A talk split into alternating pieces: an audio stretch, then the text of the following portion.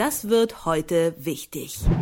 In unserer neuen Vormittagssendung sprechen wir jeden Tag mit einem profilierten Journalisten über die Themen des Tages und der Woche. Gestern zum Beispiel mit Dieter Wonka, dem Berlin-Korrespondenten der LVZ. Heute widmen wir uns dem Themenbereich Technik und Digitalwirtschaft und das wie schon vergangene Woche mit Nikolaus Röttger. Er ist Chefredakteur beim Magazin Wired Deutschland und jetzt live am Telefon. Guten Morgen, Herr Röttger. Schönen guten Morgen. Ich freue mich, wieder dabei zu sein. Wir uns auch, dass Sie wieder da sind.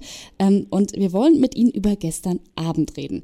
Denn da lief nach 13 Jahren die Serie Akte X wieder an. Geblieben sind die Agenten Mulder und Scully, die beschäftigt sind mit Aliens, Technologie und Verschwörungen. Haben Sie die Folge denn gesehen? Und wenn ja, ist die empfehlenswert? Ich habe es gesehen, ja. Ich glaube, es sind sogar fast 14 Jahre, seitdem die letzte Folge ausgestrahlt wurde. Ähm, ich habe es mir angeschaut und äh, habe mich eigentlich ganz äh, gut unterhalten gefühlt. Es gibt natürlich wieder eine große Verschwörung und Malta glaubt jetzt, dass das gar keine Alien-Verschwörung, sondern die von dunklen Machenschaften von Menschen gemacht, die aber Alien-Technologie benutzen. Es gibt wieder allerhand futuristisches Zeug, Raumschiffe, die verschwinden, Frauen, die behaupten, von Aliens entführt zu sein. Scully macht wieder Tests, die erst negativ sind und dann findet sie doch irgendwas. Alles ist irgendwie mit reingerührt. Snowden ist mit drin, Bush ist mit drin, der 11. September. Also alles in allem ein ganz gutes Revival, finde ich. Aber eben auch ein bisschen krude. Pro7, glaube ich, hat aber äh, sich gefreut, habe heute Morgen gesehen. Die haben tatsächlich äh, 19% Marktanteil, wenn ich es richtig gesehen habe, bei den 14- bis 49-Jährigen. Also scheint Akte X doch ganz gut angekommen zu sein. Wenn man jetzt noch mal kurz über die Aliens und Verschwörungstheorien und die Themen wie künstliche Intelligenz nachdenkt, dann stellt sich ja durchaus die Frage, wie weit sind wir denn wirklich in der Realität mit der Technologie der künstlichen Intelligenz?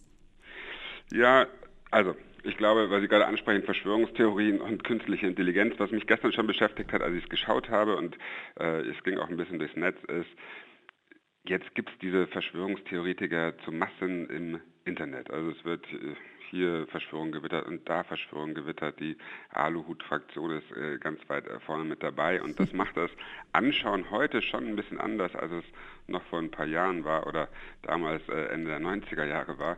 Ähm, irgendjemand twitterte auch, ich kann mir gar nicht vorstellen, wie man früher Akt X geschaut hat, ohne dass Twitter dabei war. Also wir sind schon relativ weit, was die Verschwörungstheoretiker im Internet angeht, leider. Und das lässt manchmal auch so einen schalen Nachgeschmack, wenn man jetzt heutzutage sich das anguckt. Gleichzeitig ist ähm, Akte X natürlich äh, groß geworden mit Technologie und den Verschwörungen und dem Internet. Und äh, ich erinnere mich noch dunkel an eine Folge, habe ich nochmal nachgeguckt extra. Da kämpfen Scully, Scully und Mulder auch gegen eine künstliche Intelligenz. Und das ist ja heute sehr virulent. Also es gibt Wissenschaftler wie Stephen Hawking oder Unternehmer wie Elon Musk, der Tesla-Gründer und äh, SpaceX-Gründer, die auch für künstliche Intelligenz warnen, weil sie auch gefährlich werden kann. Und gleichzeitig benutzen wir alle schon künstliche Intelligenz. Ja, ich bin zum Beispiel ein großer Fan von meiner künstlichen Intelligenz auf meinem Handy, mhm. wenn ich äh, zum Flughafen komme und mein Handy mir schon sagt, ah, hier ist die Bordkarte. Ähm, da gibt schon, sind wir schon ganz schön weit. Aber wenn Sie jetzt gerade sagen, die kann gefährlich werden, wofür, wovor sagen Sie, kann man denn wirklich Angst haben? Ach, die, ähm, ich glaube, viele fürchten, äh, dass wie in Terminator eine künstliche Intelligenz äh, plötzlich die Macht übernimmt. Ich glaube, bis dahin ist es aber noch eine ganze, ganze, ganze Weile. Äh, aktuell gibt es aber künstliche Intelligenzen, äh, die sehr gut schon funktionieren. Gerade aktuell zum Beispiel hat äh, ein äh, Startup aus London, das von Google gekauft worden ist, die meint, eine künstliche Intelligenz geschaffen. Und die, als wir die besucht haben und über die berichtet haben, ähm, gerade in der Lage war, Space Invaders zu spielen und jetzt hat sie den europäischen Meister in einem komplizierten chinesischen Spiel geschlagen, nämlich in Go und äh, hat gewonnen tatsächlich 5 zu 0. Und Google hat jetzt angekündigt, dass äh, die nächste Partie ähm, die DeepMind spielen soll, äh, das nächste Go-Match tatsächlich auf YouTube live übertragen werden soll demnächst. Das kommt, glaube ich, Anfang März. Gut, das heißt, momentan äh, kann man das also eher noch unterhaltsam finden, als sich ernsthaft vor Killer-Robotern fürchten zu müssen, wenn ich das so zusammenfassen kann. Ja, aber es passiert eben eine ganze Menge. Wir hatten gestern eine Geschichte bei uns auf Wired.de auf der Seite, wo es äh, um eine künstliche Intelligenz in China geht, mit der die Leute tatsächlich dort richtig interagieren und äh, sprechen. Und wenn man den, der künstlichen Intelligenz ein Bild schickt, also das ist so Siri-artig, von einem kaputten Knöchel, dann äh, fragt die künstliche Intelligenz, ob es wehgetan hat. Also künstliche Intelligenz kann schon eine ganze Menge. Hm, das gehört jetzt wahrscheinlich schon in die Reihe der Tradition der Lieblingstech-Geschichte dieser Woche, oder? Meine Lieblingstech-Geschichte diese Woche ist äh, tatsächlich eine Geschichte aus Hamburg.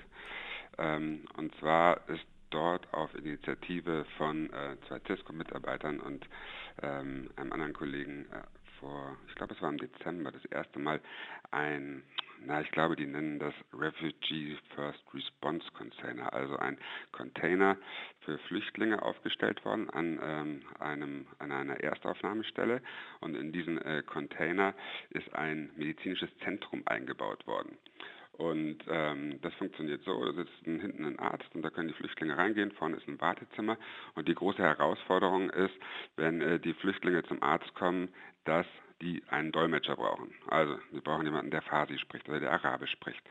Und äh, oft funktioniert das so, dass dann da fünf Dolmetscher sitzen, weil man gar nicht genau weiß, welche Sprache ist jetzt nötig.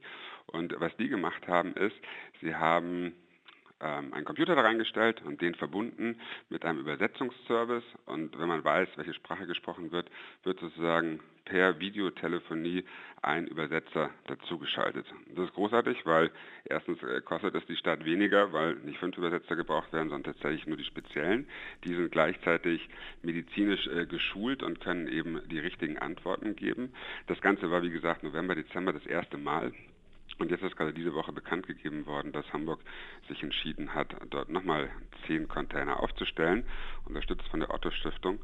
Und äh, das ist natürlich eine ganz große Sache. Also da zeigt, sieht man, und was Technologie kann und wie Technologie dort helfen kann. Ganz, ganz, ganz, ganz tolles Projekt. Das sagt Nikolaus Röttger. Er ist Chefredakteur beim Magazin Wired Deutschland, hat über uns die neuesten Neuigkeiten im Bereich Technik gesprochen und mal wieder seine Lieblingstech-Geschichte rausgekramt. Herr Röttger, vielen Dank für das Gespräch. Ich freue mich auch. Dankeschön. Schönen Tag. Ebenso. Das wird heute wichtig.